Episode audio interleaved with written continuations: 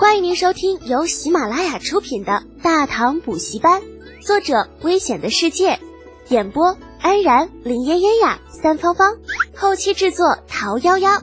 感谢订阅。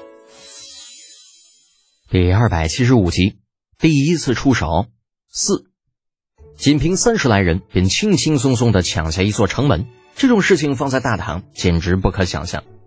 直到李浩带着后续人马赶到，程楚墨还兀自挠着后脑，那脸上尽是不可思议的表情。长孙冲见他一副魂不守舍的样子，忍不住打趣道：“怎么了，二当家的，愣着做甚呢？”程楚墨回过神来，抱怨道：“嗯嗯，这城破的也太容易了，俺都没有发挥，那人就没了。容易吗？”站在内城城门口，李浩望着四散而逃的百济百姓，淡淡的说道。百济举十万大军攻新罗，对于一个人口不足六十万的国家来说，意味着六抽一。也就是说，这国度里每一家都会出一个壮丁去从军。这样的情况下，你还指望百济国内有什么像样的战力吗？长孙冲煞有其事的点头附和：“嗯，想那傅一章还真是个狠角色，半点后路都不给自己留。难道这就是传说中的过把瘾就死？哎。”谁管他怎么死的？那眼下咱们攻破了城池，接下来又如何呀？多姐给个说法呗。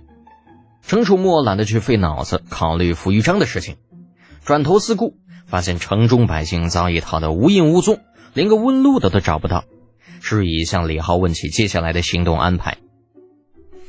按照之前说好的，虫子带一百人去找粮仓放粮。汉，嗯，楚墨。带着两百人肃清城中顽敌，余下之人跟我走。按照刚刚被拿下的城门守军的情况来看，归化城守军估计不会太多。以灵府的实力，出动两百人，足以将那些个试图反抗的家伙全部消灭掉。归化太守这几天眼皮就一直在跳，瞻之在左，顾之在右，啊，正打算派人去王都找个算命先生来给自己算算。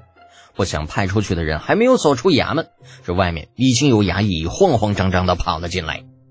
桂花太守见那衙役惶恐的表情，心中暗道一声不好，急声问道：“何事如此慌张？”“大大大大人不好了，外面外外面来了一伙贼人，他们打破了南门，现在正奔着咱们这里来。”“什么？”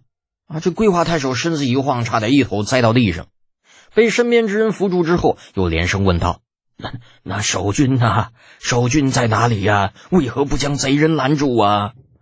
南门守军已经全军覆灭，守将战死。这衙役刚刚说完，外面已经有马蹄声传来，杀声阵阵。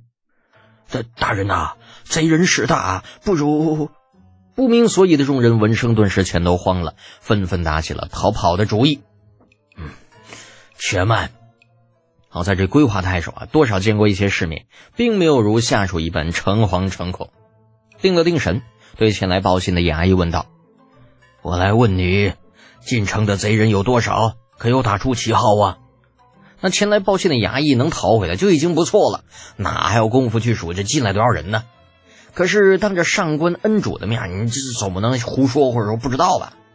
当下想也不想，就说道：“很多。”呃，数都数不清，那些个贼人打着一面骷髅旗，见人就杀，凶神恶煞一般。啊，大人，我们还是快点走吧，再不走怕是走不了了。啊，这太守还是有些犹豫，奈何身边之人却是没有给他考虑的时间。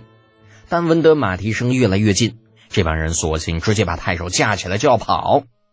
归华太守大怒：“大胆，速速放开本官！”大人呐，这都什么时候了，你还是别逞一时的义气了。跑动中，规划太守的幕僚呼呼带喘的劝道：“此非战之罪呀，实在是贼人太过强大，我们便是留下也没有半点用处啊。”另一边又有人劝道：“嗯，是啊，大人，这眼下城中只有两百不到的守军呐，而且多数还是老弱病残，只我们这一点人如何能够拦住贼人呢？还是留他有用之身，以图日后报复为好啊。”但是归化太守哪里肯听劝嘛？奋力挣扎中，啊鞋都不知道飞哪儿去了。就在所有人都暗暗佩服自家老大忠于职守的时候，却听他终于喊出了一句让人刻骨铭心的话：“家眷，老子的家眷！众人都懵了。对于太守家眷，李浩等人自然没有什么兴趣。之所以要打破规划城，目的不过是要将百济回援的军队给吸引过来。此时任务已经完成了一半，规划城已然被打破，便没有了后续的动作。只是在抢夺了四处城门之后，便偃旗息鼓，开始在城外布置起来。城中规划百姓初时并不知道发生了什么，只是当遭了强盗。可是啊，当他们急急忙忙赶回家，躲在家里忐忑不安的等了整整一夜之后，一些心思活泛的发现，那些个强盗啊，似乎并没有拿他们怎么样的想法。